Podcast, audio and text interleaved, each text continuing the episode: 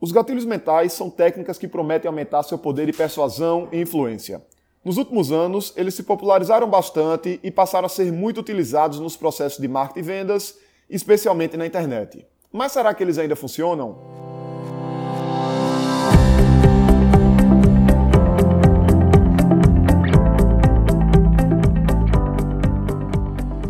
Diga aí, amigo, aqui é Felipe Pereira, seja muito bem-vindo ao Digcast número 264.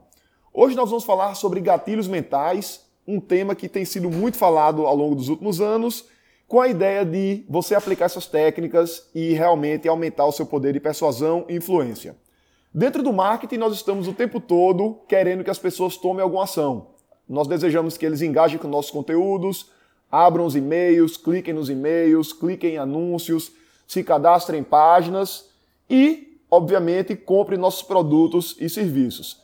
E diante disso, nós profissionais, empresários dessa área, estamos o tempo todo procurando técnicas para fazer com que isso aconteça de forma mais interessante.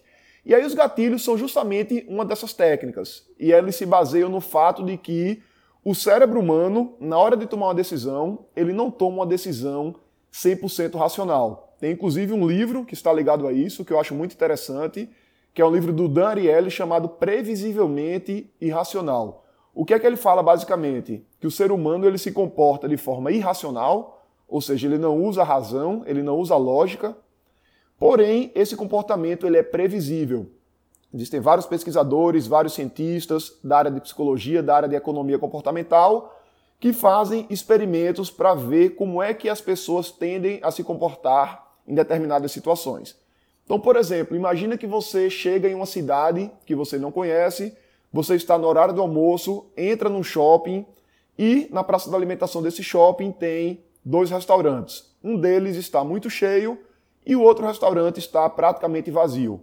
Em qual dos dois restaurantes as pessoas mais tendem a ir? Normalmente, a maioria das pessoas escolhe o restaurante cheio. Por quê? Porque se ela não conhece os dois restaurantes e um deles está cheio, isso é um indicativo de que possivelmente ou provavelmente a qualidade da comida desse restaurante é superior à qualidade da comida do outro restaurante. Então, se a gente for analisar isso, é um atalho que o cérebro da gente ele utiliza para tomar uma decisão, né? diferentemente do que seria uma decisão plenamente racional, que seria analisar vários aspectos dentro de uma determinada situação. Imagina, por exemplo, que você está, sei lá, numa aula e depois daquela aula você vai sair para comemorar um resultado que você tirou numa prova. Como é que as pessoas escolhem um restaurante para ir, um bar para ir? Elas simplesmente fazem uma rápida votação entre aquele grupo de amigos e elas escolhem um local para elas irem. Como é que seria um processo puramente racional de tomada dessa decisão? Ia se fazer uma planilha, ia listar todos os bares que tem naquela cidade, iam colocar também os critérios de escolha no bar, então ia colocar lá localização, qualidade da comida, bebida, atendimento, estacionamento, preço e assim por diante, e iria se atribuir uma nota para cada bar com relação a cada critério. O que é que acontece com esse processo? É um processo que ele iria consumir muito tempo, esse processo iria consumir muita energia, sem falar que tem algumas decisões que não são necessariamente simples. Por exemplo, qual nota eu atribuo para cada critério em cada restaurante? Uma coisa ali um pouco subjetiva.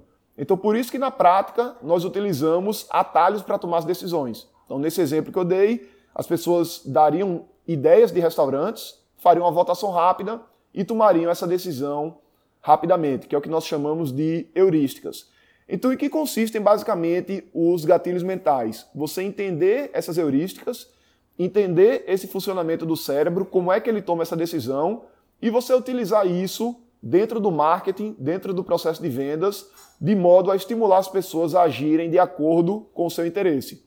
Então, por exemplo, se você coloca numa página um contador decrescente de tempo, falando que restam poucas horas para uma promoção acabar, isso faz com que as pessoas tendam a comprar. Isso é o gatilho da escassez. Se você coloca em uma página que mais de mil pessoas já baixaram um determinado material, você está usando ali um gatilho da aprovação social, indicando que aquele material já foi aprovado por várias pessoas e isso faz com que aquela pessoa que está visitando aquela página queira comprar ou queira baixar também aquele material. Se você, ao invés de colocar mais de mil pessoas, você colocar lá 1.357 pessoas já baixaram esse material. Você já está usando, além da aprovação social, um outro gatilho, que é o gatilho da especificidade, que é você ser específico. Isso também ajuda as pessoas a acreditarem mais naquilo que você está falando. Então, basicamente, os gatilhos, eles funcionam e eles funcionam por quê? Porque eles atuam diretamente no modo como o ser humano toma decisão, independentemente de qualquer coisa. Muita gente fala, ah, mas o público já está cansado dos gatilhos, os gatilhos eles não funcionam mais. E na verdade, isso não corresponde à realidade porque isso é uma coisa meio que biológica. Se você pegar uma criança e levar uma criança para casa de um amigo dele e levar vários brinquedos, ele vai querer brincar com os brinquedos do amigo. Por quê? Por conta do gatilho da escassez. Então é uma coisa que está lá desde a criança pequenininha, vê que é uma coisa ali meio que biológica mesmo, e depois da pessoa adulta, ela também tende a se comportar da mesma forma. Eu lembro uma vez que eu participei de um treinamento, na verdade de um lançamento online para a venda de um curso, de um cara que eu acompanhava há bastante tempo, e assisti ao lançamento e no final do lançamento eu comprei o curso dele. E aí eu comentei com minha esposa e comprei o curso. Ela, mas amor, você comprou outro curso, tal, você já tem outros. Eu disse, amor, é impossível não comprar com a oferta que ele fez.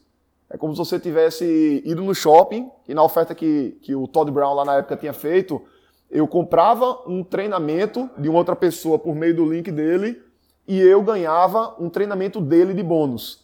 E realmente uma oferta muito interessante que o treinamento que eu ia ganhar de bônus eu estava acompanhando ele numa página e ele estava anunciado com um preço maior do que o treinamento que eu ia comprar.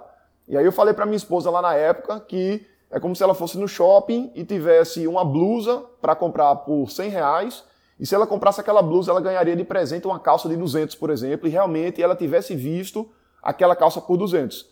Então nota que eu conheço os gatilhos, eu tenho treinamento sobre gatilhos, inclusive, mas, independentemente disso, na hora que o gatilho é apresentado e ele é feito de uma forma interessante e mostra realmente, nesse caso em particular, como exemplo, uma vantagem clara para o consumidor, ele vai lá e toma a decisão.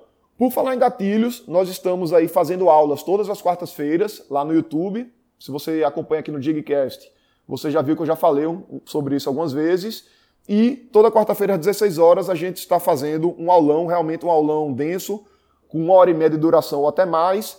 E na próxima quarta-feira, dia 14, nós vamos falar sobre gatilhos mentais, como você pode utilizá-los na prática para aumentar o seu poder de persuasão e influência.